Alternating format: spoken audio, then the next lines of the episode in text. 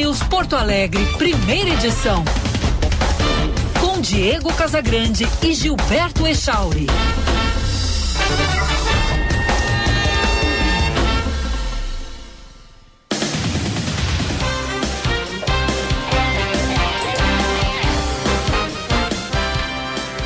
933, bom dia. Está no ar o Band News Porto Alegre, primeira edição. Eu sou Diego Casagrande, junto com Gilberto Echauri. Vou com você pela próxima uma hora com informa informação, análise e opinião. Aqui no FM 99,3, também aplicativo Band Rádios para smartphones, para tablets ou ainda no canal do YouTube que é Band RS som e imagem para você. Aqui em Orlando, amanheceu um belíssimo dia de sol, céu azul, 25 graus nesse momento. Lembrando que nós estamos com uma hora a menos. Aí no Brasil, 9h33. Aqui 8 e 33, 25 graus agora e a máxima chegará a 36. Echauri, bom dia. Bom dia, seu Diego Casagrande. Bom dia para os nossos queridos ouvintes. Sextou e sextou com sol, céu azul, tempo bom depois de uma semana chuvosa aqui em toda a região sul do Brasil. Temperatura de momento aqui no Morro Santo Antônio, 15 graus e 8 décimos. Vai a 21 hoje em Porto Alegre, Diego. Friozinho gostoso nessa sexta-feira. Maravilha, vamos com as manchetes do programa.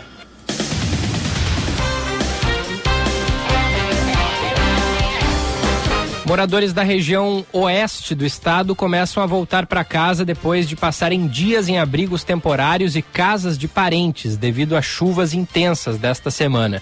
No entanto, em Alegrete, cidade com maior número de desabrigados e desalojados, ainda não há previsão. O rio está baixando e a cidade espera em breve que todos voltem para suas residências, aponta o boletim mais recente da Defesa Civil. O Rio Grande do Sul conta com 2.382 pessoas afetadas pelas chuvas.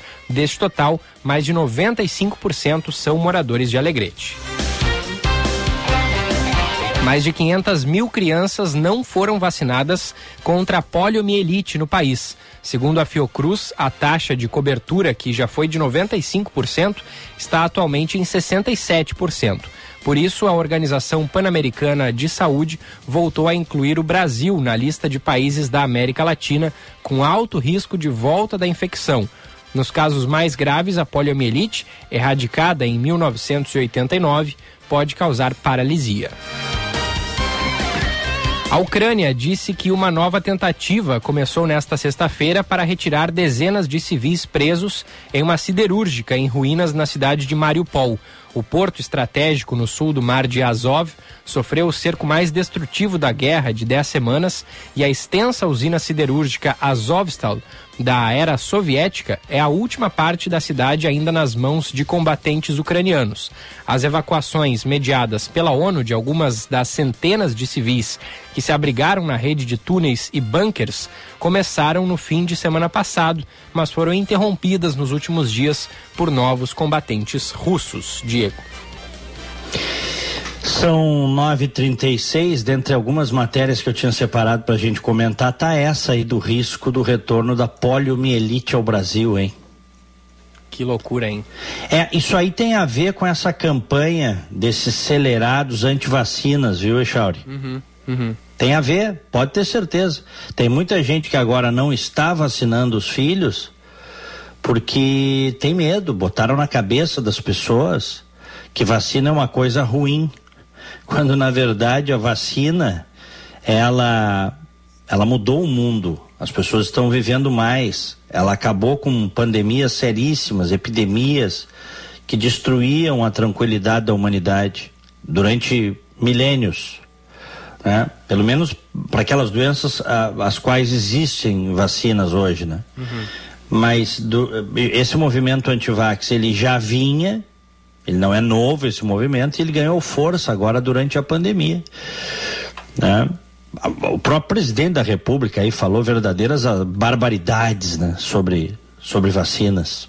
Né? É, é muito é, é, é, curioso, né, Diego, que em uma pandemia, é, ou seja, há uma doença que ela foi é, reduzida né, a sua gravidade, a sua infestação hoje no Brasil e no mundo, graças à vacinação, a gente ter redução de índices vacinais de outras doenças. Era para ter aumentado, né? Porque, claro. E, a, sendo ressaltada a importância de se vacinar, deveria ter aumentado, não só a, a a, da poliomielite, como campanhas de vacinação de outras doenças também.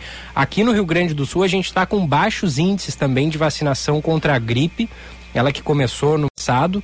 É, abrangendo primeiro os idosos, os profissionais da saúde, depois ampliou para as crianças e para demais públicos, ainda está baixa a cobertura vacinal contra a gripe aqui, aqui no Rio Grande do Sul e no Brasil uhum. inteiro. É, é. O, sabe que essa semana o, tem as sabatinas aí que os jornais fazem com os candidatos, né? Uh, nacionais e, e, regionais. Teve uma sabatina com. Acho que foi, foi o UOL que fez essa sabatina. Com o Tarcísio de Freitas, que foi ministro da Infraestrutura, é um militar, um homem técnico, né? Uhum e que não tem nada a ver com São Paulo, mas caiu de paraquedas lá para ser o candidato Bolsonaro em São Paulo, né? E não tem a ver no sentido que ele realmente ele não tem ligação hoje com São Paulo. Pelo que eu sei, pelo que eu li, ele meio que desembarcou lá para ser uma alternativa para o Bolsonaro ter palanque em São Paulo, uhum. tá? Tanto que perguntaram para ele qual era o time que ele torcia ele disse, ah, eu tenho simpatia pela portuguesa tal. Aí apertaram ele disse, mas eu sou Flamengo. é, é, bom, ele criticou, viu? A maneira dele, do jeito dele, ele criticou, ele disse que ele divergiu da forma como o presidente Jair Bolsonaro tratou a questão das vacinas. É óbvio, né, Charles? É óbvio. O problema é que da, da, daqui a pouco é, vai dar tilt aí na relação. Né? Ah, é. Porque o Bolsonaro, o Bolsonaro abraçou muito o negacionismo. Muito. Olha o que ele disse aqui, ó. Deixa eu pegar certinho aqui, ó. O ex-ministro da Infraestrutura e pré-candidato ao governo de São Paulo, Tarcísio de Freitas, do Republicanos, afirmou nesta quinta-feira ter discordado do presidente Jair Bolsonaro sobre a questão da vacina e que se considera paulista em termos de atitude. As afirmações foram feitas durante uma das sabatinas Folha Wall, com postulantes ao Palácio dos Bandeirantes. Tarcísio é candidato do presidente em São Paulo, está em terceiro lugar hoje, segundo o Datafolha, com 10% da preferência. Empatado no limite da margem de erro com o governador Rodrigo Garcia, do PSDB, em 6%. O ex-prefeito Fernando Haddad, do PT, lidera a corrida com 29%, seguido por Márcio França com 20%. Embora tenha elogiado o presidente e seu governo, Tarcísio de Freitas afirmou ter discordado de Bolsonaro em relação à questão da vacina contra o coronavírus. Entre outras atitudes, o presidente diversas vezes levantou dúvidas sobre o imunizante e disse não querer ser vacinado. Abre aspas. Eu discordava, por exemplo, de uma determinada posição com relação à vacina. Eu me vacinei, vacinei minha família e achava que estava fazendo a coisa certa. Fecha aspas. Ele afirmou, porém, que o governo tomou a atitude correta ao comprar imunizantes. Eu discordava da, da linha da narrativa. Eu, eu acho que a gente tomou a atitude correta e fez a narrativa errada. Completou, disse o Tarciso.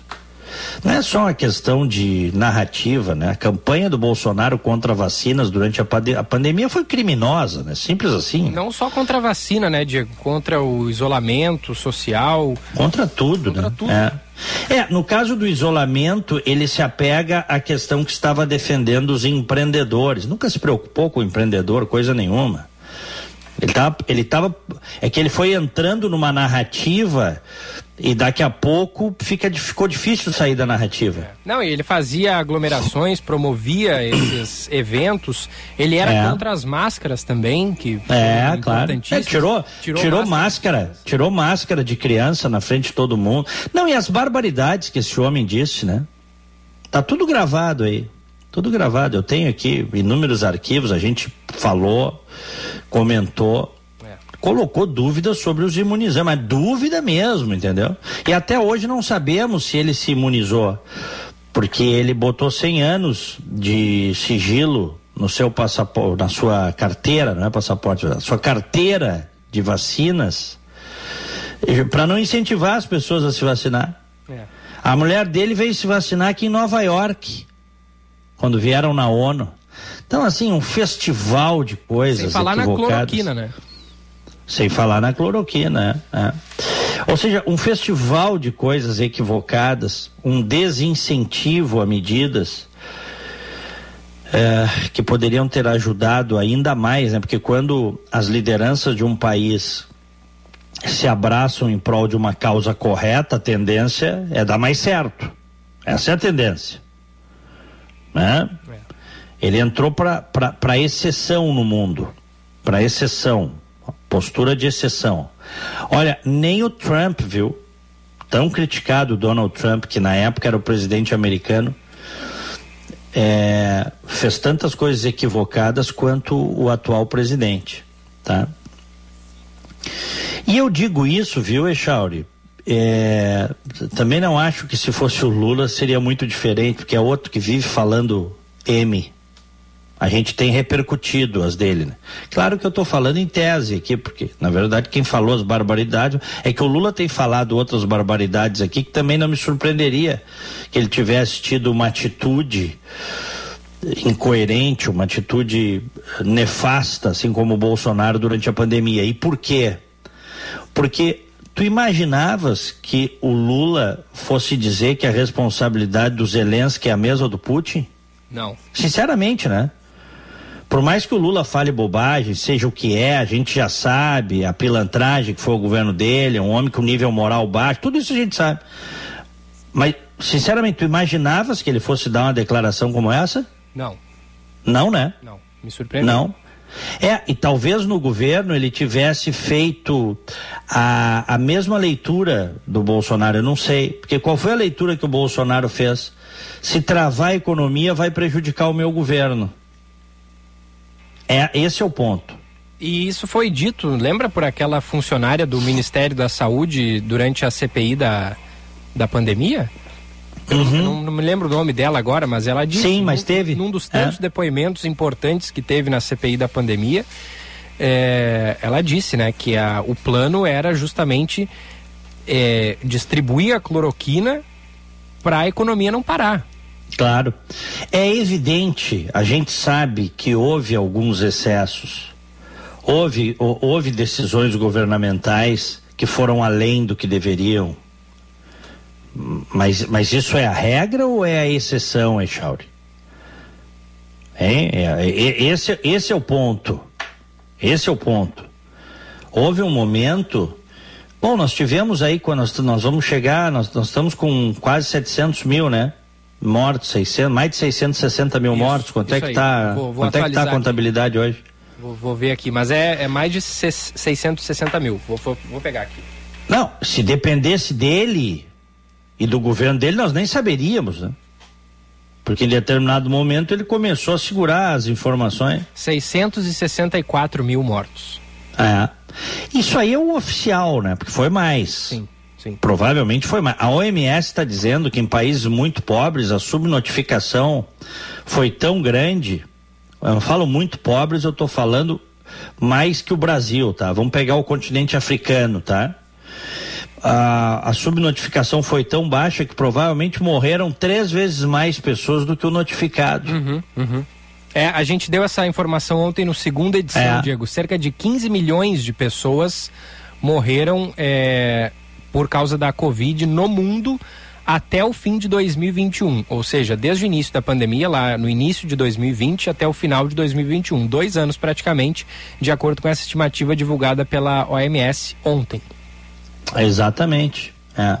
Bom, nós acabamos entrando nessa seara porque essas barbaridades que esse homem falou, falou que não ia comprar vacina quando a vacina estava prestes a ser lançada, no caso a Coronavac, parceria do Butantan, do governo de São Paulo, com a empresa chinesa, o laboratório Sinovac, ele disse que não ia comprar vacina.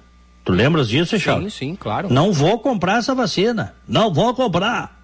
Ô Dória, não vou comprar a vacina. A vacina.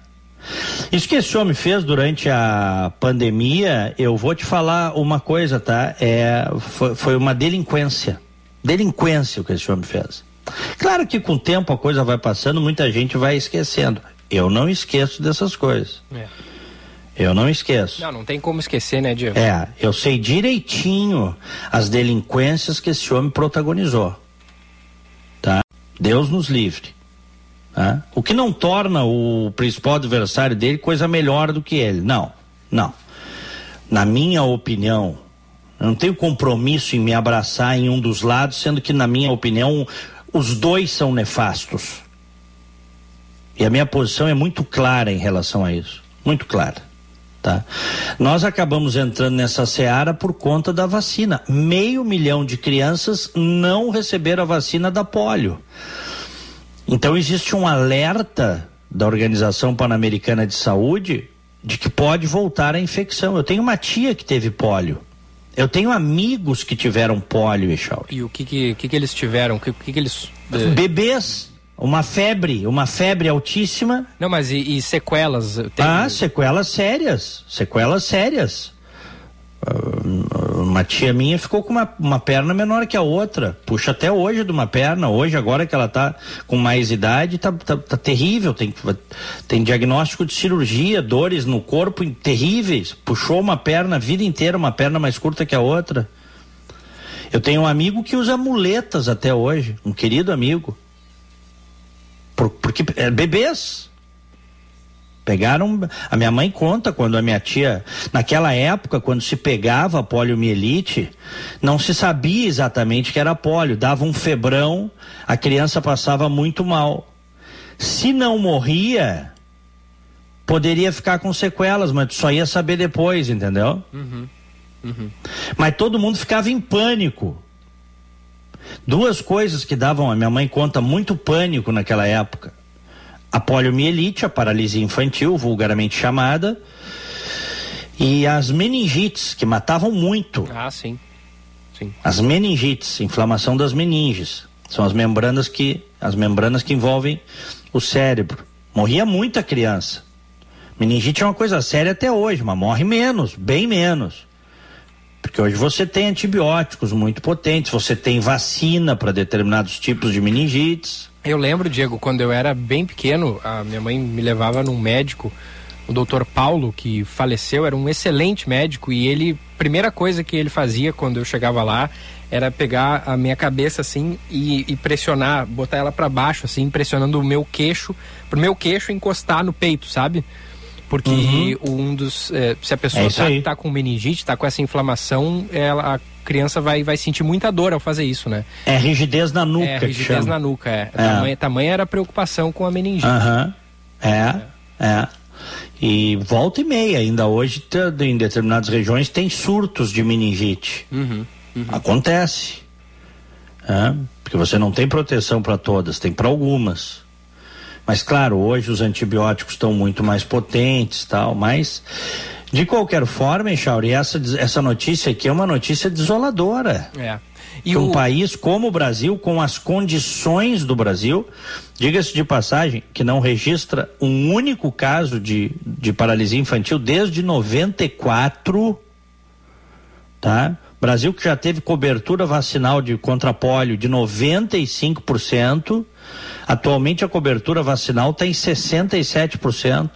Isso aí é um desafio cruz. É. Isso, isso, aí, por favor, cara, tinha, o país tinha que estar tá numa mobilização para vacinação. É, é. Para não deixar essa praga voltar. E o, o Alexandre Reichelt, nosso ouvinte, ele nos lembra aqui que esse movimento anti-vax ele ele começou não que ele tenha começado mas ele ele ganhou bastante força né lá no fim dos anos 90 um médico na Inglaterra publicou que as vacinas causavam autismo nas crianças uhum. mas ele foi desmentido quando testaram milhões de crianças na Europa e, e aí o movimento se espalhou né mais ainda pelo mundo como outras teorias da conspiração de que a Terra é plana, por exemplo, escreve aqui o Alexandre Reichelt, né? É.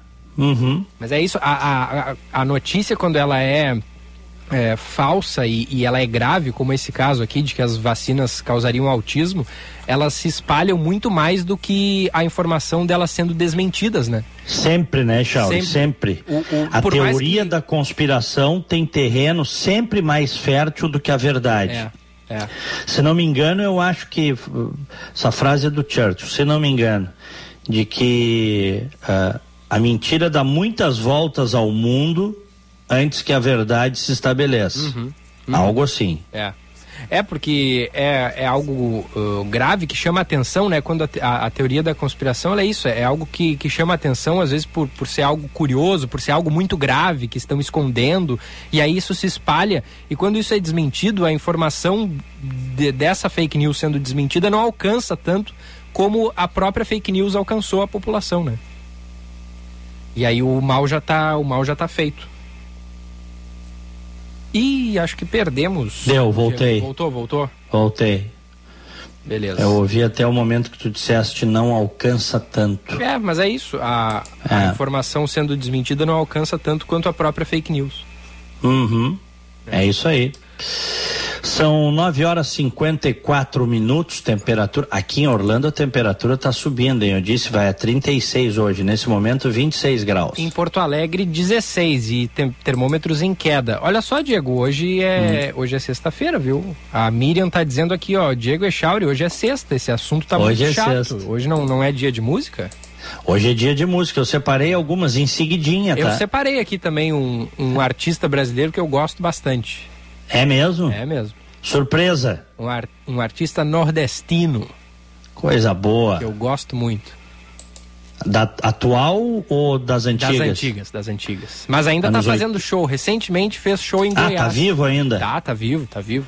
Aham. Recentemente fez, fez, fez shows por aí. Tá, tá fazendo show. Perfeito. Eu vou com música internacional hoje. A gente vai fazer um mix boa, bom, tá? Boa, boa, boa.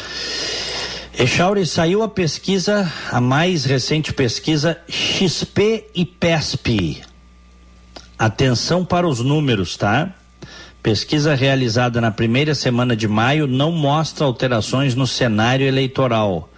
Margem de erro de 3,2 pontos percentuais. Lula 44%, Bolsonaro 31%. Lula segue liderando com 44%, ele tem um ponto percentual a menos que na outra rodada, seguido de Jair Bolsonaro com 31%, que tem o mesmo patamar da rodada anterior. Tá? Depois vem o Ciro Gomes com 8%, João Dória com 3%, André Janones 2% e Simone Tebet, que tinha 2%, nessa rodada caiu para 1%. Luiz Felipe Dávila, do Novo, marcou 1%. Os demais candidatos não chegaram a 1% dos votos. No levantamento espontâneo, o Lula se mantém na dianteira com 38%. E o Bolsonaro oscilou um ponto para mais, indo a 29%. Foram realizadas mil entrevistas de abrangência nacional nos dias 2, 13 e 4 deste mês. Pesquisa XP e PESP. O que, que te parece, hein? Pois Tudo é, como Dantes no quartel de Abrantes. É, é. A, a Simone Tebet eu pensei que ela ia. Pensava que ela ia crescer mais, viu? Porque ela já é. vem sendo falada há um tempo, ela é de um partido. Tá em Porto Alegre, né? Tá Isso, em Porto Alegre. Exatamente. É, ela, uhum. Eu não sei se ainda tá. Ela esteve ontem em Porto Alegre. É, uhum. E ela falou com a imprensa, se reuniu com Eduardo Leite, jantou com correligionários. É, ela descartou a possibilidade de se tornar vice do João Dória, tá?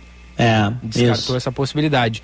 E é, frisou que está se preparando para ser a candidata do MDB à presidência e disse que se dentro desta frente democrática outro nome surgir, terá o apoio dela, mas ela não será vice. Uhum. Foi o que disse. É. Tá entrando um som aí, é, é daí, Diego? Esse, não, não é daqui, Chauri. Não é daqui. É, não, mas é bem é. baixinho, acho que o ouvinte é hum. capaz nem de ter percebido. Mas a, a Simone Tebet, então, é, esteve aqui ontem, né? É, participou desses encontros, mas não decolou, né, Diego? Apesar dela ser de um grande partido, o MDB, que perdeu muita é. força ultimamente, né? É, é muito dividido também, né? O MDB, grandes caciques defendendo o Lula, outros querendo o Bolsonaro. Muita divisão, né? Uhum. Muito. É isso. É. É, Echauri, bom, vamos ver essas pesquisas, as pesquisas todas vão, de maneira geral, tá? Elas vão na mesma linha. Todas elas. Elas têm, a, pode ter uma ou outra, que, mas se você pegar o conjunto das pesquisas, é isso. Tá? O Lula liderando, e o, o Lula liderando com mais de 40% e o Bolsonaro ali na faixa dos 30%. E faltou essa unidade da terceira via, né? e, e por isso a polarização neste momento tende a se manter. É. Eu vejo... Ah, é, a é, a tragédia brasileira, é a polarização. Né? Uhum. A tragédia brasileira é o eleitor ir para o segundo turno tendo que escolher entre essas duas figuras. Né? É. Tragédia. Eu estava lendo ontem alguns colunistas dizendo até que hum. acreditam que a eleição pode ser decidida no primeiro turno. Tamanha Mas polarização. Acho improvável, tá? Mas é possível. É. Porque esses 44 que o Lula tem agora, se você eh, transformar isso em, em no, no, no, no, voto é, é, o cálculo aquele que se faz, tá? Votos válidos, esse percentual sobe, se aproxima de 50%. Acho improvável. O Lula nunca ganhou no primeiro turno. Tá? Só o Fernando Acho... Henrique, né? Só o Fernando Henrique. O Fernando Henrique venceu no primeiro turno. Né? Desde então, a partir do Fernando Henrique, ninguém mais ganhou, né? Primeiro turno. Não, ninguém mais. Não teve mais isso. Sempre, o que é muito bom, inclusive. Tem, tem, uma vez eu vi alguém defender uma tese que eu achei bem interessante, tá, Echauri? Uhum que ao invés de irem dois para o segundo turno, que fossem três. Principalmente porque você tem mais de 30 partidos no Brasil, né? Tá, mas aí o presidente poderia não ser eleito com mais de 50% dos votos. É. Que é justamente é isso que, os, que o segundo turno pretende é, que tu não achas aconteça. Que isso, né? sério, sério mesmo, tu achas que isso muda, altera a legitimidade do eleito? O cara se eleger com 52, 55%, ou se ele fosse eleito com 40%, 45%, na real não eu muda, acho, na minha opinião que, não muda. Eu acho que até poderia mudar, Diego, porque aí tu teria mais gente que não queria aquela pessoa do que as que queriam. Entendeu? Se o cara tem 40% dos votos, é porque 60% não querem ele.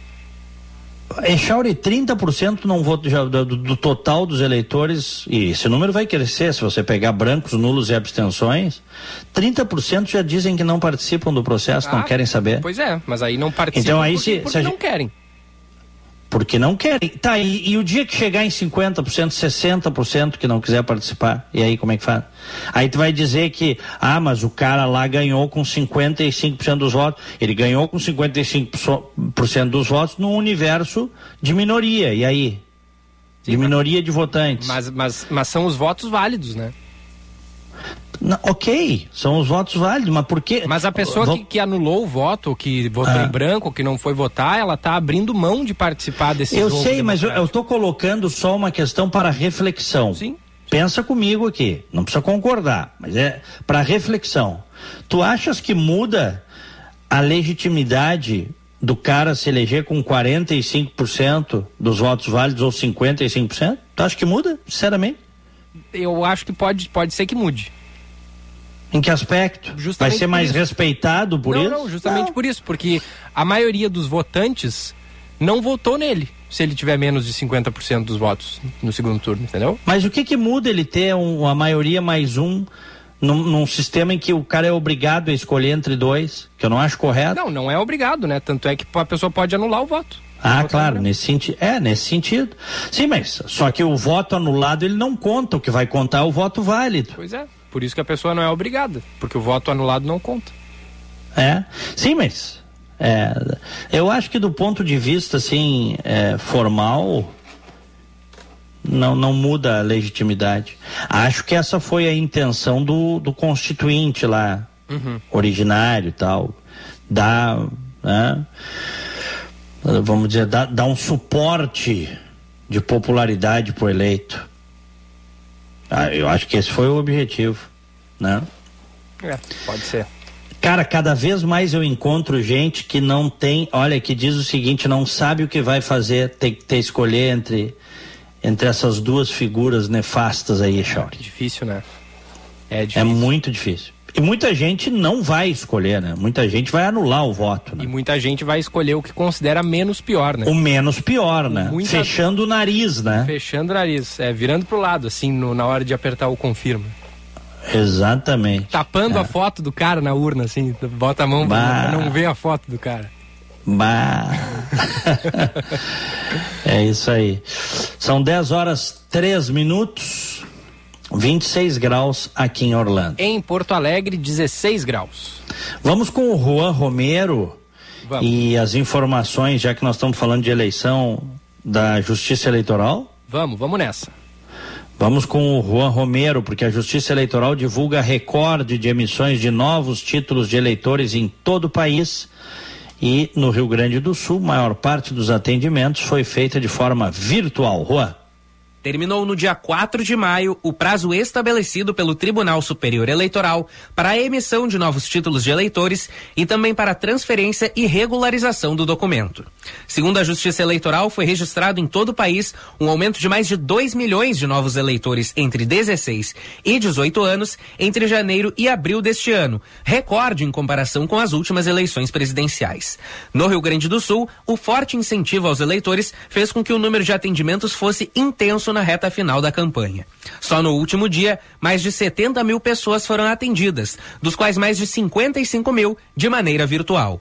Para Daniel Vobeto, secretário de Tecnologia da Informação do Tribunal Regional Eleitoral do Rio Grande do Sul, o sucesso do cadastro virtual aconteceu por conta do grande investimento em tecnologia nos sistemas do tribunal. Nós conseguimos esse resultado graças a uma coisa que aconteceu lá em 2020 que foi o investimento da Justiça Eleitoral naquela centralização da totalização, que tinha como um dos objetivos aumentar a infraestrutura do TSE para poder jogar com essa infraestrutura para poder aguentar o cadastro. Se não tivesse aquele movimento lá em 2018, que muita gente falou muita bobagem em cima daquilo, nós não teríamos condições hoje técnicas de suportar o movimento que nós tivemos, nem o movimento interno, que está o título NET, o, o, atendimento pela internet. Só o movimento que nós tínhamos dentro dos cartórios eleitorais nós não suportaríamos. É um trabalho de, de planejamento de anos que, que, que, trouxe um resultado nesse momento, né? E isso nos traz muita alegria. O trabalho de combate às notícias falsas e também de aprimoramento do processo eleitoral continua sendo intensificado neste ano. Segundo Daniel Vobeto, o novo modelo de urna eletrônica criado em 2020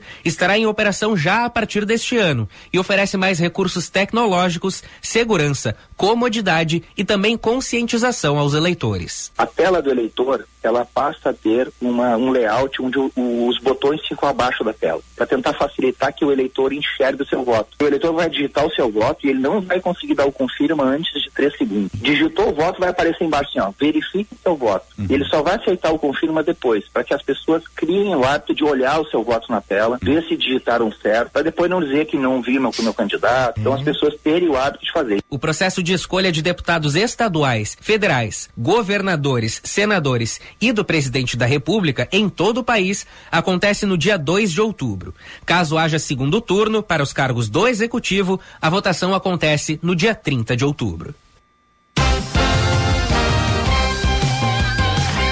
10 e 6. Estamos recebendo muitas mensagens. Daqui a pouquinho, uma rodada com os nossos queridos e prezados ouvintes, Echauri. Boa. Tô separando aqui algumas mensagens.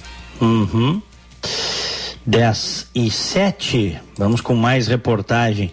Na tradicional live de quinta-feira, o presidente Jair Bolsonaro disse que o PL vai contratar empresa estrangeira para auditar as urnas eletrônicas. A medida, segundo o presidente, já está alinhada com Valdemar da Costa Neto. Márcio Rocha. O presidente Jair Bolsonaro afirma que o PL vai contratar uma empresa de fora do Brasil para fazer uma auditoria nas urnas eletrônicas nas eleições que serão realizadas em outubro. Em uma transmissão pela internet, ele disse que já combinou a medida com Valdemar Costa Neto, o presidente da atual sigla de Bolsonaro. A empresa responsável pelo serviço seria de ponta e com atuação em todo o mundo. Bolsonaro defendeu que a auditoria está prevista na legislação e que, se o custo ficar muito alto, vai chamar outros partidos para participar da iniciativa. Apesar do anúncio, ele não revelou o nome da companhia que será contratada. Bolsonaro também disse que a auditoria não será feita depois das eleições, mas que o serviço vai ser feito assim que a empresa for contratada. Nós contrataremos uma empresa para fazer auditoria nas eleições. Agora, deixo claro, até adianto para o TSE. Essa auditoria não vai ser feita após as eleições. Uma vez ela contratada, a empresa já começa a trabalhar. A empresa vai pedir ao TSE, com toda certeza, uma quantidade grande é, de informações. Ela vai pedir às Forças Armadas o trabalho que as Forças Armadas fez até agora. A fala vem logo depois que a Agência Internacional de Notícias Reuters publicar que William Burns, diretor da Central de Inteligência dos Estados Unidos, se reuniu com o governo brasileiro para pedir no ano passado que o presidente parasse de colocar dúvidas sobre o sistema eleitoral. De acordo com o ministro-chefe do Gabinete de Institucional, General Augusto Heleno, a conversa nunca existiu. Esta conversa sobre eleições jamais aconteceu. Não sei de onde ele buscou essa narrativa, isso nunca aconteceu. Não houve nenhuma troca de ideias sobre eleições, nem nos Estados Unidos, nem aqui. Então, essa, isso foi uma notícia falsa. As Forças Armadas foram convidadas pelo TSE para participar do Comitê de Transparência Eleitoral.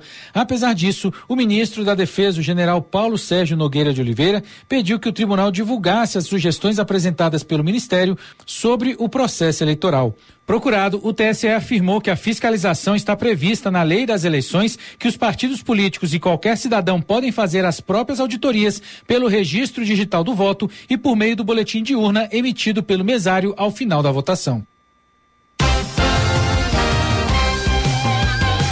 Eu vivi para ver isso, viu, Echauri? Valdemar o... da Costa Neto. é, isso, é isso que eu ia dizer. O Bolsonaro foi eleito em 2018 com um discurso de apoio à Lava Jato, combater a corrupção tal. E na verdade ajudou a liquidar a Lava Jato se associou à escória política brasileira, né? Tudo em nome do poder. Tá? E agora entrou no partido do Valdemar da Costa Neto no ano passado, o PL, o Valdemar da Costa Neto, que é um notório bandido da política, criminoso, condenado. condenado mensalão, né? mensalão, foi puxou uma cana foi preso, tudo. É, bandido da política mesmo, criminoso. É, é, fica estranho o discurso de moralidade, de ética abraçado no Valdemar da Costa Neto. Mas agora vem a piada que nós acabamos de rodar aí. o Valdemar da Costa Neto é o responsável né, por contratar a empresa para auditar as urnas. Olha que maravilha.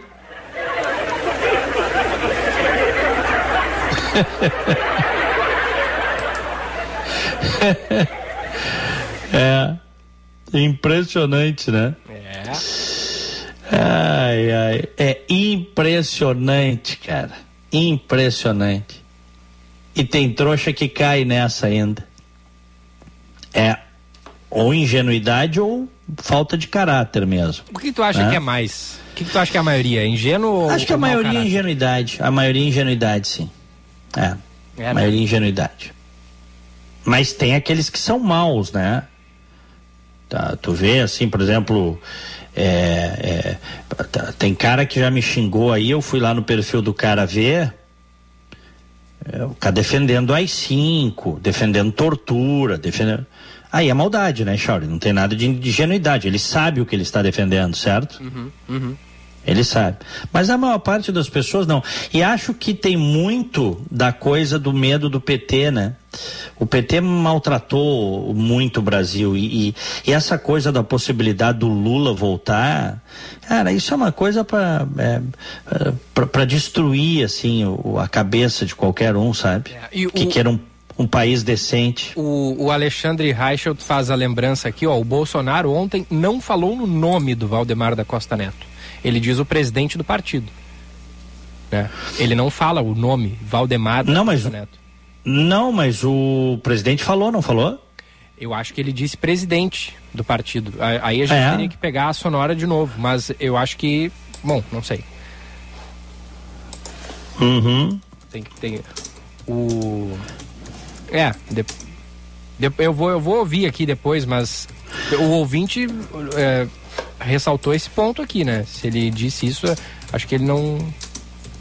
Bom, mas não importa, né? Não, mas é que o nome Valdemar da Costa Neto é, é um nome. Mas o dono do partido é o Valdemar da Costa Neto. Sim, pois é. Isso aí não tem, cara. É, é, são essas ginásticas aí que tiram a gente pra trouxa. O cara tá abraçado no Valdemar da Costa Neto. Não, o não. partido é do Valdemar da Costa Neto. Ele fez cerimônia de filiação com o Valdemar da Costa Neto. Sim, mas o ouvinte está dizendo que na, na reportagem, o, o, ah. o, na, na sonora, na fala do presidente que a gente ouviu, ou talvez durante toda a live, o Bolsonaro não se refira a Valdemar da Costa Neto como Valdemar da Costa Neto, e sim presidente do, do PL. Pra, ah, não, isso ele tem razão. Eu acho não, que foi isso mesmo. Sim, sim, é isso. Para não dizer o nome Valdemar da Costa Neto, entendeu? É, é, é isso que o ouvinte está pontuando. Tu imagina? Auditoria contratada pelo Valdemar da Costa Neto, rapaz. Esses aí que defendem a moralidade. Do outro lado é mais, é, também é mais sujo que pau de galinheiro, o outro lado. Hã? Triste. Vamos em frente. 10 e 13, 26 graus aqui em Orlando. E em Porto Alegre, 16 graus. Em clima eleitoral, o Congresso aprova uma bomba fiscal, hein? Briga agora é para decidir quem pagará a conta. É, no único dia, a Câmara dos Deputados aprovou um piso salarial de 4.750 para o setor da enfermagem, enquanto o Senado aprovou uma proposta de remuneração mínima de dois salários mínimos, R$ 2.424, a agentes comunitários de saúde. Agora os parlamentares discutem outras iniciativas com impacto nas contas públicas, como a renegociação para os devedores da União e até a retirada do Auxílio Brasil do teto de gastos. Apesar de contrariar a posição da equipe econômica, a aprovação das propostas não enfrenta resistências do Palácio do Planalto. Sem oposição explícita do governo de Jair Bolsonaro, os parlamentares aliados apoiaram em peso as duas medidas, evitando também o desgaste perante seus eleitores. A briga agora é para decidir quem pagará a conta. Só o piso da enfermagem tem impacto estimado pelo Tesouro Nacional em 7 bilhões de reais, no caso dos hospitais públicos. 8 bilhões de reais no caso das entidades filantrópicas muitas das quais recebem verbas do setor público, chegando a 22 bilhões de reais, incluído o setor privado. que coisa, né? Outros, outros 3,7 bilhões de reais seriam necessários para arcar com o piso para agentes comunitários de saúde, mas a própria emenda jogou a fatura para o colo da União. Por se tratar de PEC, o texto não é submetido ao crivo do presidente da República e já foi até promulgado pelo Congresso. Mas o piso dos enfermeiros será alvo de recomendação de veto pelo Ministério da Economia. Como é que paga essas contas todas? Me explica, senhor Gilberto Schau. É, difícil, né? Tem que aumentar impostos, né? É. Aumentar impostos, drenar mais dinheiro do já combalido povo brasileiro para pagar essa conta aí é, pagar essa conta, pagar é, quase 5 bi né, de, de, de dinheiro para a campanha esse ano, não é isso? Eu acho que ficou. É, eles tinham falado em 6, depois baixou para 4, no 4 e pouco. Eu acho que é isso aí, quase 5. Deixa eu botar aqui, é quase 5. É. O fundo eleitoral. 4,9 é, bilhões. O fundo eleitoral esse ano, de quase 5 bilhões, é sete vezes maior que o valor destinado à Anvisa, por exemplo. Tá? Isso mostra a distorção do país, né? A gente enchendo os bolsos dos partidos e de políticos canalhas de dinheiro. Não todos, por favor. Tem gente honesta aí. Mas tem muito político canalha, preguiçoso, vagabundo, imoral. Né? Faz carreira graças ao dinheiro do fundo partidário e do fundo eleitoral.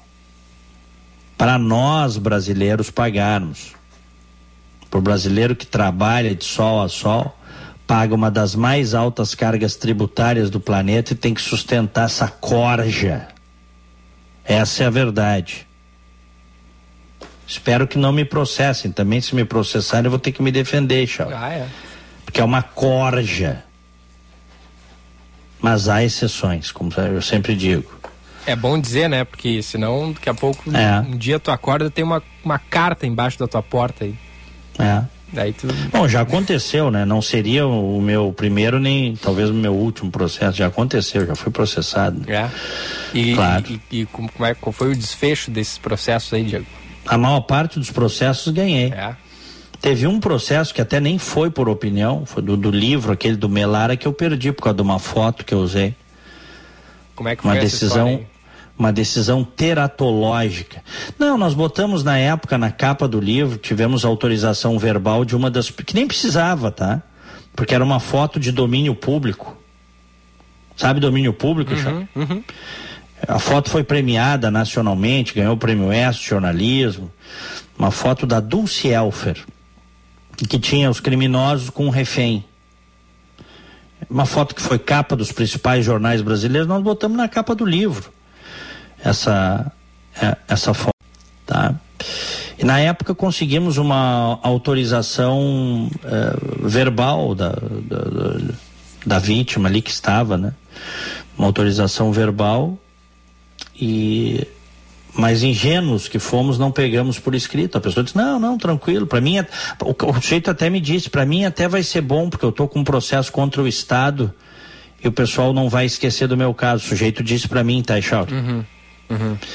E depois, com o sucesso do livro, um ano depois, um ano depois do lançamento do livro, fomos processados.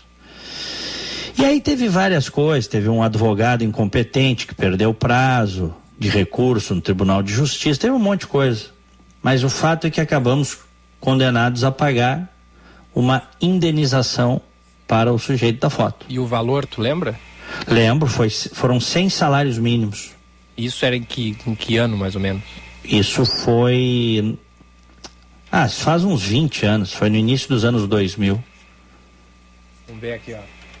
Salário Não, mínimo. hoje daria mais de 100 mil reais. Salário Dividido- mínimo em 2002 era de 200 reais.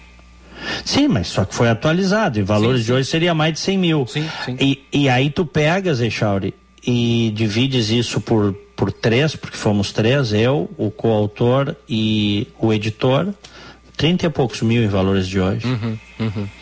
É, já é um, já é um uma Não, viagem, mas uma uma decisão- viagem que não sai, né? Uma viagem para É, Europa que não, é. não sai. Depois, inclusive, viu, Echauri? Hum. O, o Supremo Tribunal Federal tomou decisões em relação à liberdade de imprensa eh, muito mais abrangentes do que tinha, do que existiam antes, tá? Talvez hoje isso não acontecesse, Uhum. mas na época aconteceu. Ah. Um trabalho jornalístico bem feito, contando uma história, e os desembargadores optaram por criminalizar o jornalista. Tá bem, né? O que, que eu vou te dizer, né? É. Hein, Charles? O que, que eu vou te dizer? Mas também Coisas ganhou, de Brasil. Mas também ganhou uns pila nessas aí que tu, que tu venceu na justiça, né? Ganhei como? Tu sempre gasta, Charles. Tu tem que gastar com advogado. Tá, não, mas aí o sujeito, tu ganha do cara, o cara é. ele tem que te indenizar. Não é isso? Não, mas as indenizações são pequenas. Não vai atrás, Charles. Pô, mas essa aí do, do 100 mil em valores de hoje, tu considera. Sim, pequena? essa, essa os caras, os caras nos ferraram bonito. é isso aí. É. É. Mas essa foi uma exceção, porque o livro foi um dos mais vendidos, porque o livro, embora não tenha ganho dinheiro, né? Porque é só, só o que eu gasto, o que a gente gasta com advogado. né? De qualquer forma, eu não me arrependo, faria tudo de novo, viu? Inclusive colocaria foto. E te digo por quê.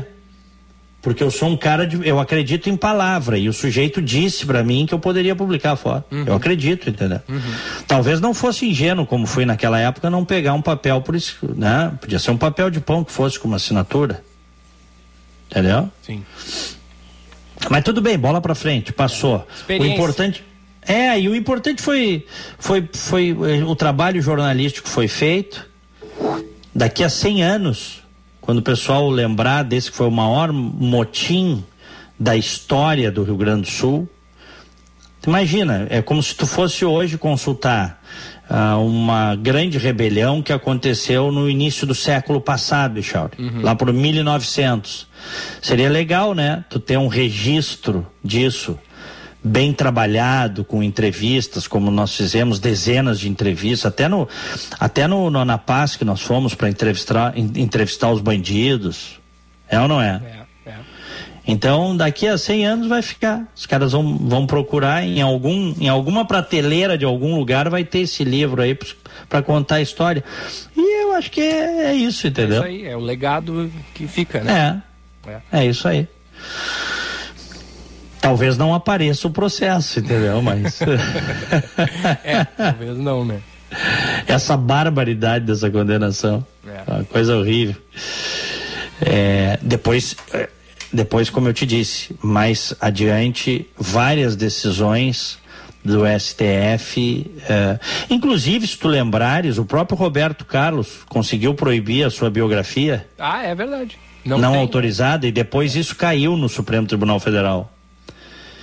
Mas durante, acho que quase 20 anos, 15 ou 20 anos, o cara que. O cara era apaixonado pelo Roberto Carlos, escreveu a biografia não autorizada do Roberto Carlos. Roberto Carlos processou o cara e o cara, para não ficar na rua da amargura sem dinheiro para comprar um leite, como se diz aí no popular, o cara teve que aceitar a retirada dos livros dos, das, das prateleiras. Pode um negócio desse? Que loucura, né? Loucura. É. Isso aí foi também no início dos anos 2000. Aí depois uma série de decisões garantiu, assegurou a liberdade de imprensa e de expressão. Depois o livro foi publicado e o Roberto Carlos, azar do Roberto Carlos, né? Ele é uma figura pública, um dos, um dos maiores cantores da história brasileira. É o do Paulo César de Araújo? Esse mesmo. É, Roberto Carlos outra vez. É. A história dele de 1941 a 1970. Uhum. É. Diz que o Roberto Carlos ficou na época muito injuriado com o relato do acidente dele no qual ele perdeu a perna. Ele foi atropelado por um trem, né? No interior de Minas Gerais. Uhum. E aí parece que ele ficou injuriado. E eu me lembro que na época fizeram reportagem sobre não tinha nada demais. O cara estava relatando, entendeu? É a história do maior ídolo, talvez um dos grandes ídolos da história da música brasileira. Qual é o problema contar? Aí eu lembro que na época fizeram reportagem quando o Supremo estava decidindo, e isso é recente que caiu, tá? A, a, a questão da, do, do, impedimento de biografias não autorizadas. Eu me lembro que entrevistaram a Beth Faria e a Beth Faria dizendo: Eu não quero que me biografem. Eu não autorizo ninguém, mas só que quem é que quer biografar a Beth Faria? Pô, é diferente. Tô dando uma alfinetadinha aqui, né? Sim, sim. É. Só que é, é, caiu, então tu vê que em, em 15, 20 anos as coisas mudam, né? Uhum. As coisas mudam. É. O... Em função disso, estou quase pedindo meu dinheiro de volta.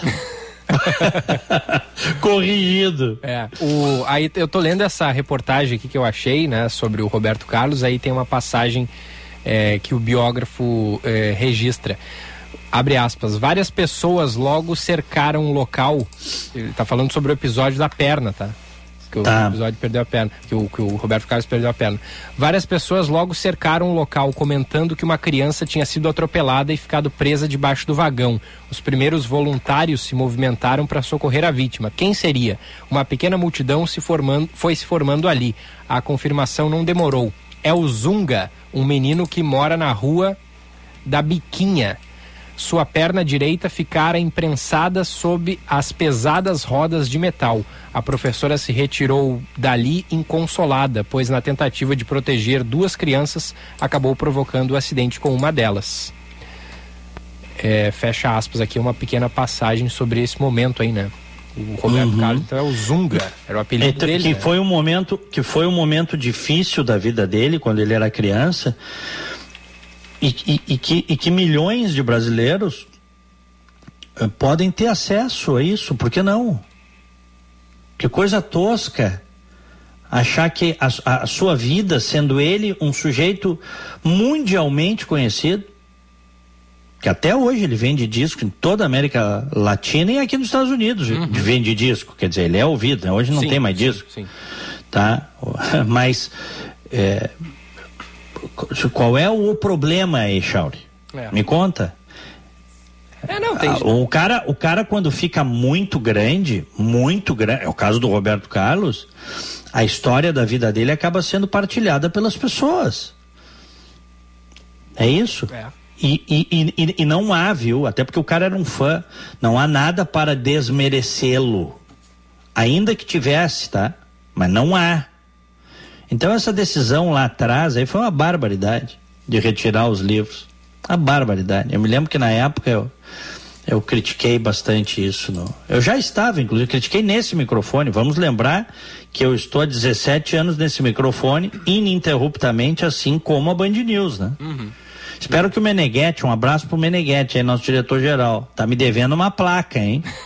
Dia que eu sair, me dá uma placa. Por favor, uma plaquinha pra eu ter na, na estante. Merece? Não mereço? Merece. Alô, meu querido Meneghetti.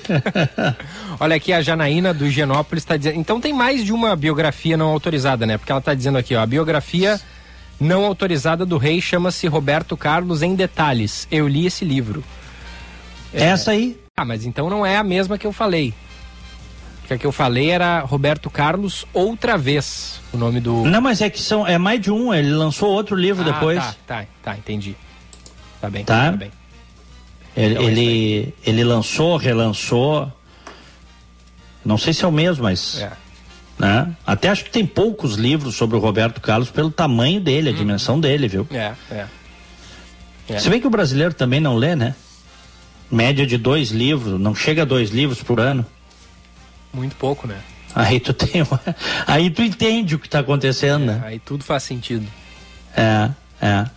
São 10 e 29 vamos fazer um rápido intervalo. Na volta, a participação dos ouvintes aqui no primeira edição.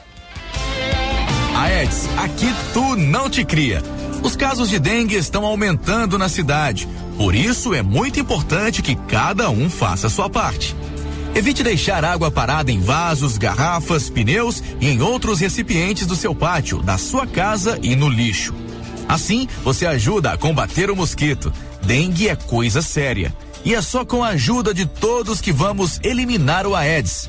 Uma campanha de conscientização da Prefeitura de Porto Alegre. Mais cidade, mais vida. Vida pede mudanças de planos. Leve Unimed Porto Alegre para sua empresa, sem gastar mais. São planos a partir de 41 e 50 mensais, com todo o cuidado de nossa equipe médica de excelência. Aproveite e complete sua proteção com um plano odonto por apenas 9,90 mensais. Faça já sua mudança de plano de saúde sem aumentar custos e com vantagens exclusivas. Unimed Porto Alegre, cuidar de você. Esse é o plano.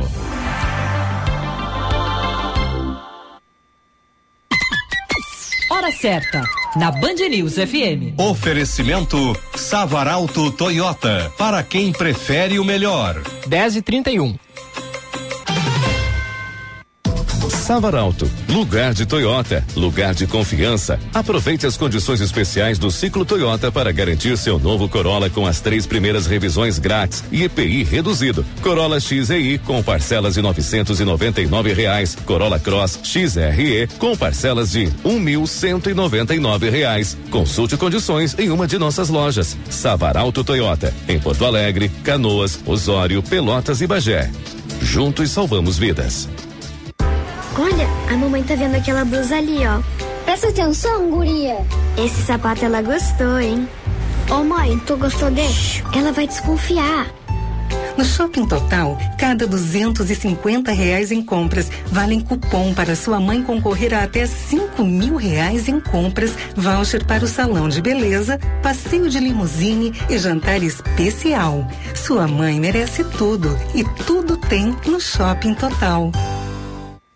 O verdadeiro interesse em algo é transformador. Quando há interesse, o desenvolvimento acontece. Desenvolver pessoas significa encontrar soluções que atendam seus interesses. O ICP desenvolve pessoas e facilita negócios, de forma individual, em grupos, para pessoa física e empresas. Agende uma conversa de descoberta para desenharmos sua trajetória de desenvolvimento profissional ou para sua empresa. Siga arroba ICPPoa e www.noicp.com.br.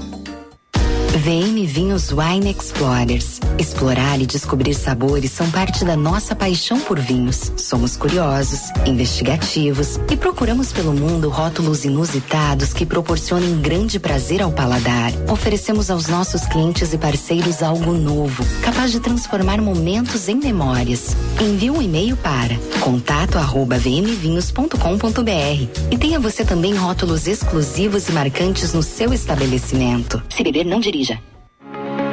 Vacine seus filhos com a segunda dose da vacina contra a Covid.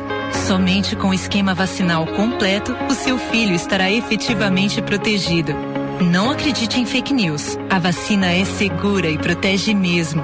A segunda dose da Coronavac deve ser aplicada 28 dias depois da primeira e a da Pfizer em oito semanas. Proteja seus filhos. Vacine. Prefeitura de Porto Alegre. Mais cidade, mais vida. As obras e investimentos em reestruturação prosseguem no Divina em 2022.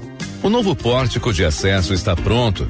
Já começaram as reformas nos quartos das alas de internação e no bloco cirúrgico para oferecer ambientes confortáveis e acolhedores.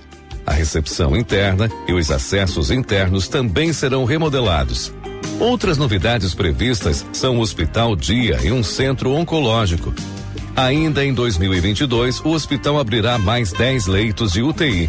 Todos esses investimentos em melhorias cumprem o propósito de cuidado amoroso à vida da rede de saúde Divina Providência.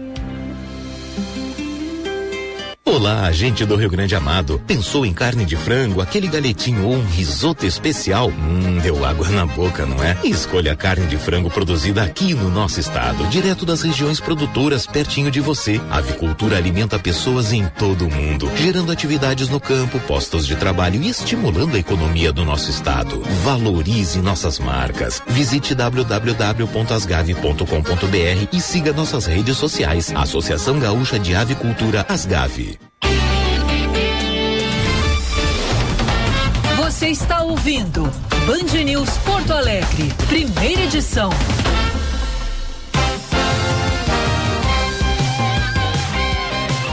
Estamos de volta no FM 99,3 pelo aplicativo Band Rádios para smartphones, tablets ou pelo canal do YouTube Band RS, que tem som e imagem para você. Aqui em Orlando, 27 graus. Em Porto Alegre, 17 graus. Temos ouvintes? Temos. Ouvinte online, na Band News FM. Começar pelo começo aqui, os, os primeiros ah, recados. Isso é sempre bom, viu, É bom, né? Pelos recados Bom. que chegaram mais cedo aqui. e a gente vai indo para os mais atuais. Bom dia, caso fosse vacinado contra a meningite, não teria pego a doença no grande surto que começou em 1974 e se estendeu até 1977. Incrível alguém ainda colocar em discussão a importância da vacinação, mandou o Davi Eduardo Stelter. Que loucura, hein? Pegou Loucura, lá. não, terrível. Anos 70 havia, não só nos 70, mas principalmente havia um medo muito grande, viu? Surtos de meningite.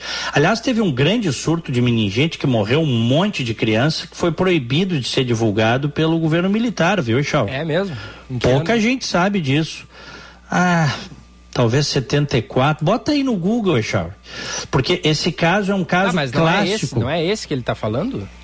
Pode ser, pode ser que seja esse. É, é que teve vários. O surto que começou em 74 se estendeu até 77, meningite. Pode ser, é, é. O governo militar uh, escondia as informações, proibia a imprensa de divulgar e estava morrendo criança como mosca. Quando na verdade, se você divulgar, você está ajudando as pessoas de alguma forma a se prevenirem, né? É. É isso aí. Dentro das parcas condições que havia na época, mas. É. O, o, José da Mata de Canoas. Bom dia, Gilberto e Diego. Pois é, eu falo sempre para meus amigos que em nosso país, na política, não temos a oportunidade de escolher o melhor, e sim o menos pior. E temos é. aí um governo que desacredita é, de tudo, que desacredita de tudo e passa o tempo todo pregando o mal o Brasil está isolado, pois nenhum político do mundo quer falar com este governo. José da é. Mata de Canoas. O, é, faz muito sentido o que ele está dizendo. O Azeredo de Canoas. Bom dia, as pesquisas demonstram uma intenção de voto no Lula, não pelo Lula julgado e condenado, é, mas sim pelo momento econômico vivido em seus dois governos. As pessoas intencionam o Lula como presidente que foi o Azeredo escreve aqui pra gente. É, é aquele negócio, né, Diego? Que, o que de fato interfere na vida das pessoas. É, mas tem muita. Uh, tem, tem saudade, tem um recall de saudade daquela época que não voltará, viu? Porque o Lula não vai conseguir a situação, hoje é outra. Ele pegou o país dentro do que é, dentro do que se podia, redondinho. Ele manteve uh, o, vamos dizer assim, o arroxo fiscal, a corda esticada. O Palocci, o Antônio Palocci foi o ministro dele, né? Médico que virou ministro da Fazenda. Um grande de um canalha. Basta ver aí o que roubaram que está na delação dele. Mas, mas ele manteve a economia nos trilhos. Eu lembro do Palocci, inclusive, brigando e argumentando com as alas radicais do PT, que queria intervenção na economia uhum. e queria abrir as torneiras.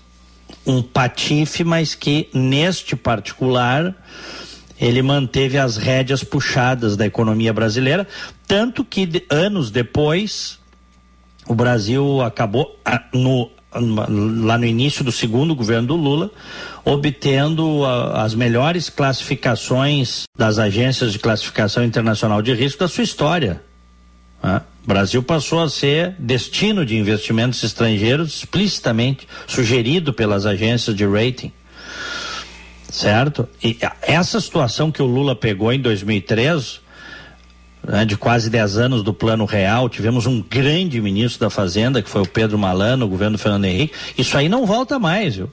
Ele vai pegar um país economicamente destruído, que não foi o caso que ele pegou lá em 2003 ele vai pegar um país economicamente dividido, isso se ganhar a eleição, tá? Se. E vai ter, vai ter um país fraturado e, e, e, grande ele pode até ganhar a eleição. Grande parte das pessoas não tem mais saco com ele, viu, Echauri? Uhum. Não tem mais paciência com ele. Assim como não tem com o Bolsonaro, que está hoje no poder, também não vai ter com o Lula. Então vai ser uma situação muito diferente caso venha ganhar a eleição. Vai ser, um, vai ser uma tragédia também. Qualquer um dos dois, a tragédia pode ser maior ou menor. Qualquer um desses dois aí que ganhar a eleição vai ser um horror. Na minha opinião, né? Vai lá. Olá, meninos. E a legislação que exige a carteirinha de vacina das crianças completa para matrícula nas escolas está sendo cumprida? Será que por motivos econômicos existem escolinhas aceitando crianças sem a carteirinha de vacinação completa? Que horror! Quem fiscaliza? Tenho 70 anos e estou pensando seriamente na possibilidade de usar a legislação e não votar. Que desastre! Pobre Brasil, pobre povo brasileiro. Nos mandou a querida Elisete Patruco, sempre na audiência. O Maesc, como esse país vai dar certo se tem gente que está defendendo ferrenhamente um incompetente e um ladrão? Lamentável. E o Sérgio Souza, Bolsonaro expulso do exército, virou presidente, só nesta República de Bananas. É, o Rogério Arthur Matos, que também está sempre conosco, concordo com o Diego. A base do governo e a esquerda amam esse formato para eh, formato eleitoral, né? para poderem se polarizar e se alternar no poder. Inclusive rejeitaram a escolha proporcional. É. É isso aí. Tem aqui, ó, o, eu te mandei uma foto aí do Celso Lucena passando por Glorinha, viu, Diego? Tá na freeway ali. Celso passando. Lucena, que maravilha, um grande abraço para ele. É, tá na, tá na escuta. E, e, e é bonita a nossa Glorinha, hein?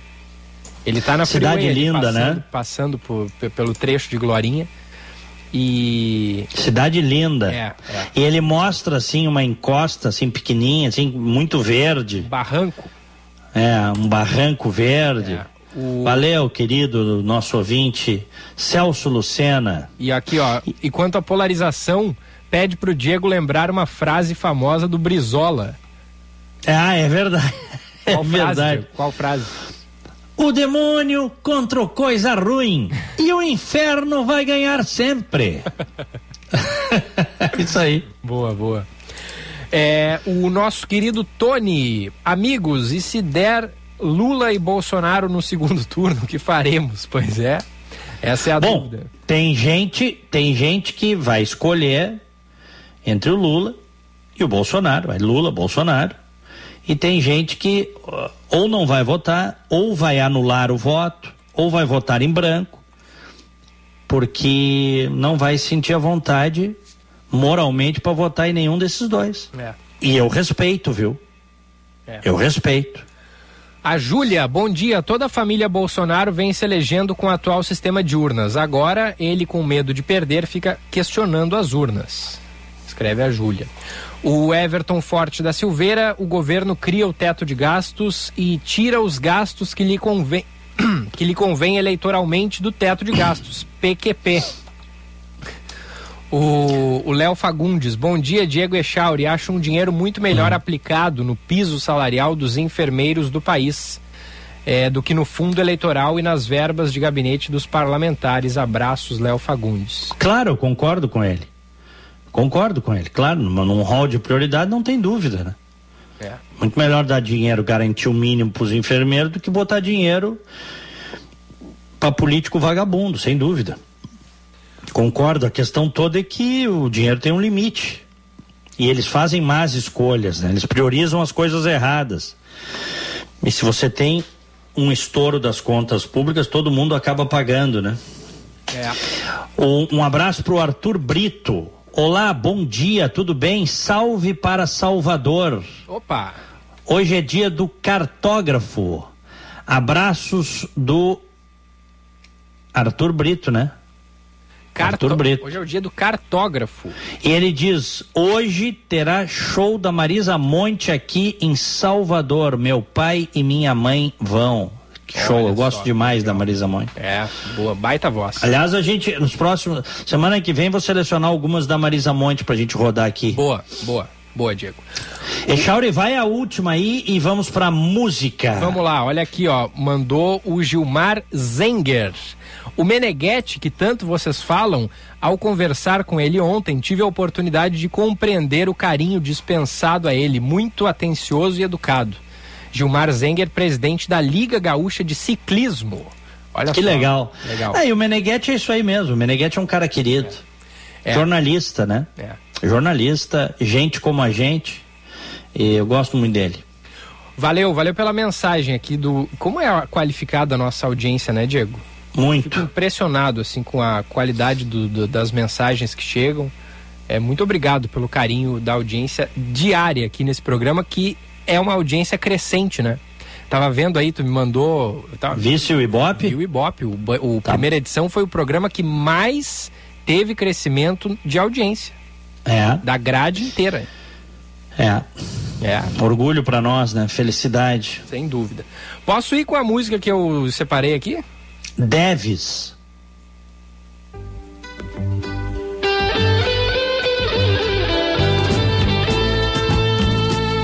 Já gostei.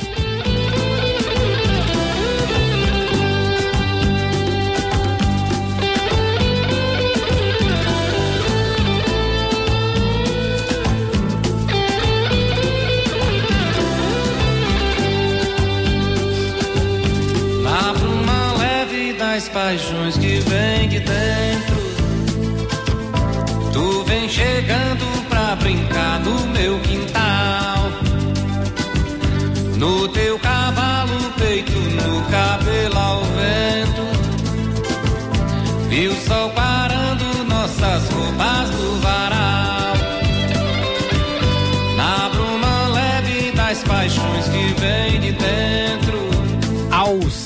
Paiva Valença.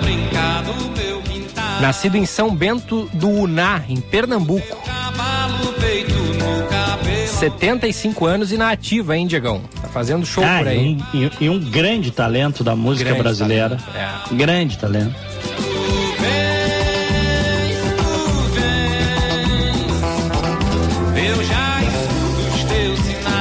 Ao seu Valença, que é advogado também, sabia?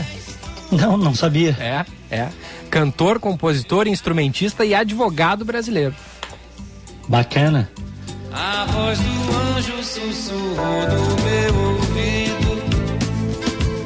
Eu não duvido, já escuto os teus sinais. É um dos meus artistas brasileiros preferido, viu, Diego? O Alceu Valença. É, é.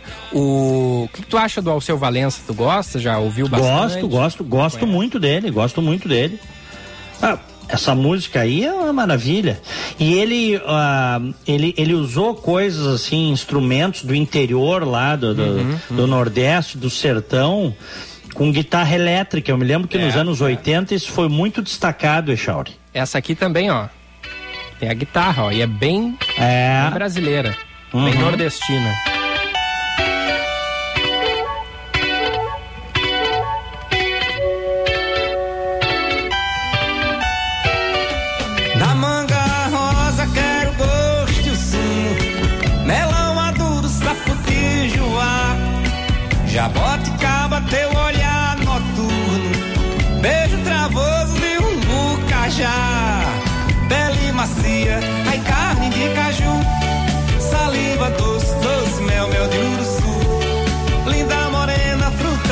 Temporana. Caldo de cana caiana, vem me desfrutar. Linda morena, fruta de vez temporana, caldo de cana caiana, vou te desfrutar. Morena tropicana, eu quero teu sabor. Ai, ai, ai, ai. Morena tropicana, quero teu sabor. Ai, ai, ai, ai. Da manga rosa. Echauri. Fala, Diegão. Caldo de cana caiana, ele fala, né? É, é. É, é, é é suco de cana. É, é verdade. Cana de açúcar. Aí no Rio Grande do Sul, conhecida no interior por garapa. Garapa, exatamente. É. A famosa garapa. Uhum. E é bom. que cu- E é bom. Não, é né? bom, mas o cara tem que cuidar, viu? Cuidar o quê? Tomar garapa na estrada às vezes não dá muito certo. Ah, não. Tá, mas é, mas é bebida alcoólica? Não. Tá, mas por que É que caldo de cana. Pois é. Então por que, que não dá certo? Cara, é que tem várias histórias de gente que tomou assim na beira da estrada. O lugar não era muito limpo, então bactéria e tal, aí dava uma desinteria no cara. Eles atribuíam ao caldo de cana, mas na verdade não era. Era a falta de higiene do lugar, entendeu? Ah, entendi, entendi. Tem N histórias aí. O cara parou pra tomar uma garapinha na beira da estrada. Garapinha. Bah, e é bom, né? É, É. bom, eu gosto bastante. Mas dá limpinha, viu? Não dessa Dá aí. limpinha, claro. Não dessa não muito higiênica aí. Pra fechar com o Alceu Valença, deixa eu rodar outra aqui, vou fazer um corte seco nessa. Mas eu gosto muito dessa aqui também, ó, Diego. Ah, linda.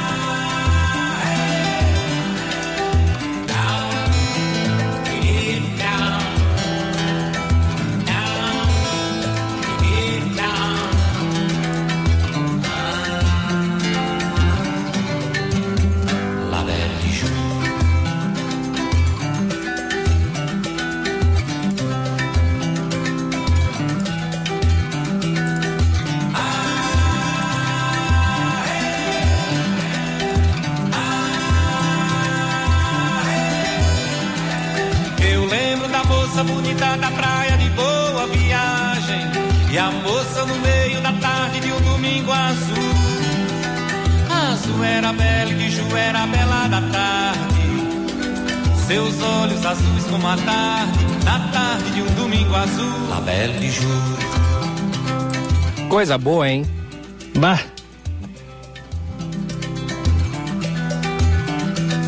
Eu lembro da moça bonita da praia de boa viagem. E a moça no meio da tarde de um domingo azul.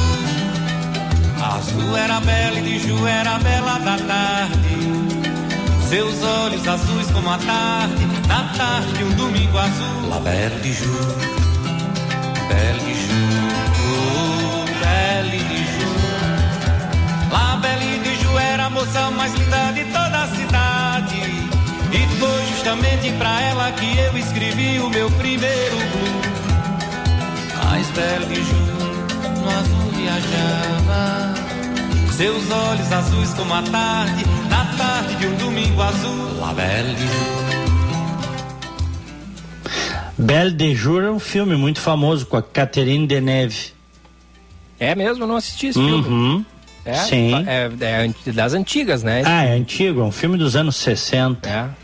É. Legal. O, é a história de uma jovem rica, é, casada, que vai saciar seus desejos mais proibidos num bordel. Realizar suas fantasias eróticas. A Bela da Tarde. Belle de Jour. É um filme. É, é um filme clássico esse aí, viu? É. É. Será que tem. Vamos botar aqui pra ver. Eu me lembro que no- nos anos 80, nos tempos das videolocadoras, esse filme tava sempre a gente mexendo nas caixinhas, a gente encontrava Bela da Tarde. É, tem no YouTube, pagando 10 reais, tem esse filme no YouTube. Uhum. É, não, não vi. É. é, vamos ver aqui outras opções para assistir. É, YouTube a partir de R$ 9,90. Vale, porque é um clássico. Uhum. É.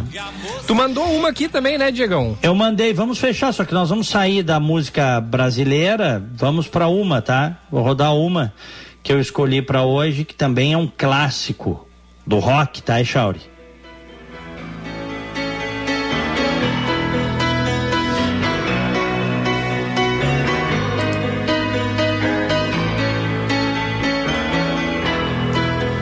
Just a small town girl living in a lonely world. She took the midnight train going anywhere. Ah, isso aqui é muito bom também, né? Muito bom. Isso aí é bem anos 80, início dos anos É. 80.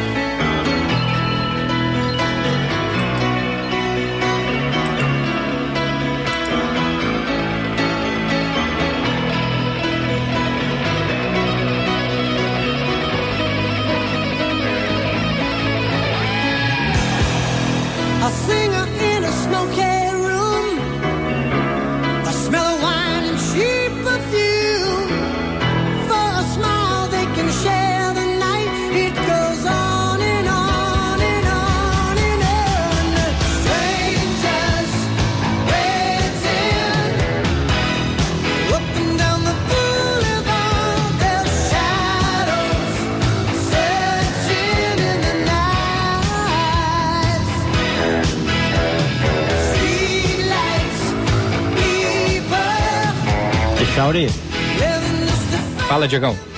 banda Journey, É. que começou no início dos anos 70, um grupo de, de artistas, de, de músicos de São Francisco, na Califórnia.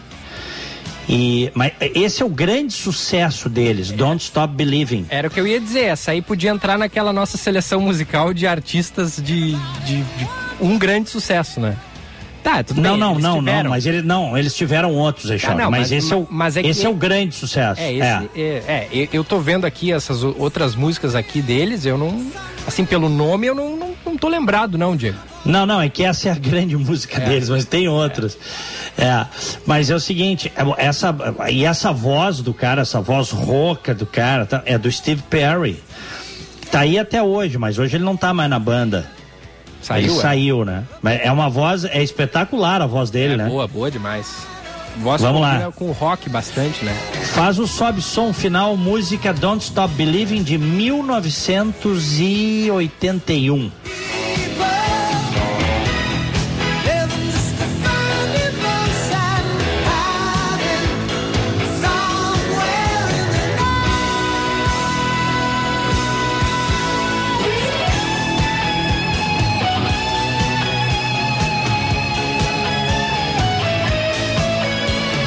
Bom demais. Pá. Bom demais. E com isso, ah, vamos pro nosso bom dia, finaleira do programa. Bom dia! No Band News Porto Alegre, primeira edição.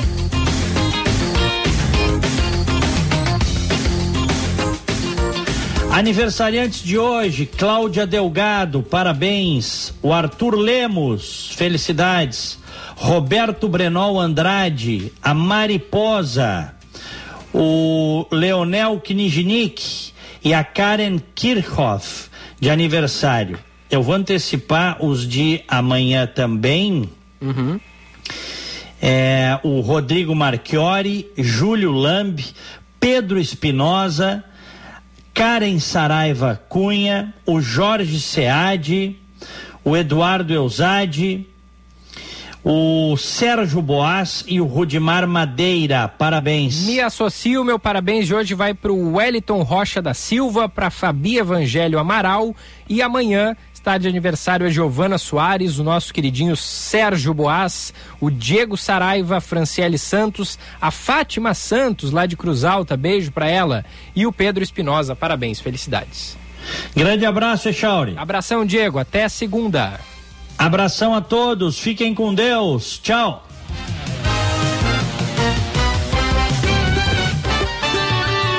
Band News FM, temperatura. Oferecimento Cindy Lojas Porto Alegre. Inspiração para transformar o varejo. 17 graus 4 décimos. Quantas emoções já vivemos juntos. Nossos corações guardam bons momentos. Tantas opções, vou te dar o mundo. O dia das mães é só sentimento. Dia das Mães Cindy Lojas Porto Alegre. Muitas opções, muitas emoções. É especial. Entende sem falar nada, só no olhar. Mesmo nas situações mais difíceis, você me ensinou a não desistir nunca, mas a sempre acreditar. Tudo porque antes mesmo de eu nascer, você já acreditava em mim. Feliz Dia das Mães. A gente acredita na vida e no maior amor de todos. Unimed Porto Alegre. Cuidar de você. Esse é o plano. As obras e investimentos em reestruturação prosseguem no Divina em 2022. O novo pórtico de acesso está pronto. Já começaram as reformas nos quartos das alas de internação e no bloco cirúrgico para oferecer ambientes confortáveis e acolhedores. A recepção interna e os acessos internos também serão remodelados. Outras novidades previstas são o Hospital Dia e um centro oncológico. Ainda em 2022, o hospital abrirá mais 10 leitos de UTI. Todos esses investimentos em melhorias cumprem o propósito de cuidado amoroso à vida da rede de saúde Divina Providência.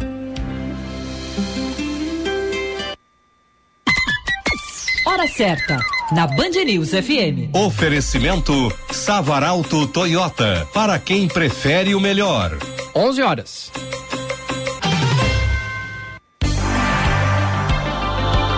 Vida pede mudanças de planos. Leve Unimed Porto Alegre para sua empresa, sem gastar mais. São planos a partir de 41 e 50 mensais, com todo o cuidado de nossa equipe médica de excelência. Aproveite e complete sua proteção com um plano odonto por apenas 9,90 mensais. Faça já sua mudança de plano de saúde sem aumentar custos e com vantagens exclusivas. Unimed Porto Alegre, cuidar de você. Esse é o plano.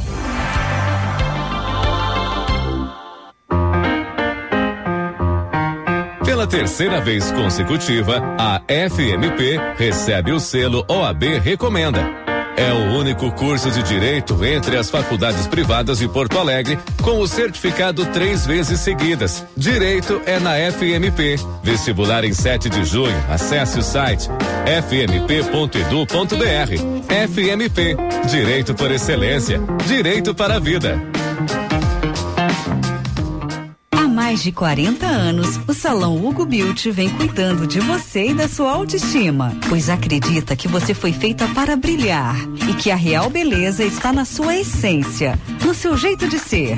Localizado em diversos pontos da cidade, como Shopping Guatemi, Moinhos de Vento, Barra Shopping Sul e Avenida Lajeado, no bairro Petrópolis. Agende seu horário pelo 3023 5007. E lembre-se, você foi feita para brilhar. Você conhece a Corium? Estamos com você em todos os lugares. Desenvolvemos e distribuímos produtos químicos para tudo que você usa, toca, vê e sente. Corium. Insumos químicos para mais de 19 segmentos na indústria química, como tintas, alimentos, gráficas, adesivos e outros segmentos. Acesse corium.com.br. O Tartone preparou um prato super especial para homenagear as mães. Uma deliciosa massa sorrentino recheado com queijo e figo turco, com molho de nata, alho poró e especiarias. Além de irresistível, o valor é promocional. O Dia das Mães é mais gostoso no Tartone Restaurante, italiano de cardápio e alma. Bourbon Country e Galpão Food Hub. Faça sua reserva. 99615 8784.